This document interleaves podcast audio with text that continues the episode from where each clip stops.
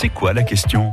On se pose de multiples questions tous les matins. Aujourd'hui, Jean-Michel Piquet tente de savoir si l'expression un trou d'air veut dire vraiment quelque chose.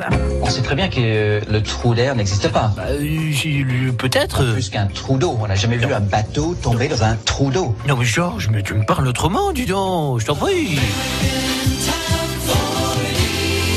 Alors, c'est quoi ces bêtises? Bah non, les trous d'air n'existent pas. Mais les turbulences, elles, oui.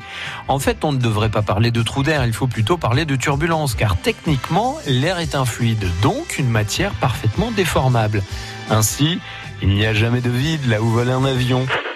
Il y a en revanche des courants d'air ascendants ou descendants. Et un courant d'air descendant assez fort peut nous donner l'impression que l'avion chute dans un trou. Petite parenthèse, comment se créent les courants qui génèrent ces turbulences? Par le trafic aérien qui génère les perturbations dans l'air, on appelle cela les turbulences de sillage.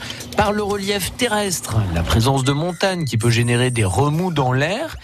Par convection, l'air chauffé au sol va monter dans l'atmosphère, l'air froid descendre, et donc ça va générer un courant d'air ascensionnel, autrement appelé une thermique. Et si l'avion passe au-dessus de cette thermique, bah, il va bouger. Et puis par jet stream, en fait, ce sont des courants d'air à haute altitude.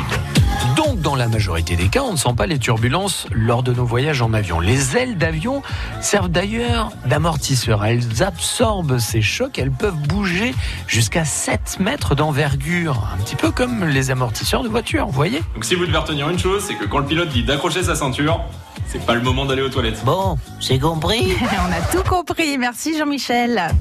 C'est quoi la question? À réécouter maintenant sur FranceBleu.fr.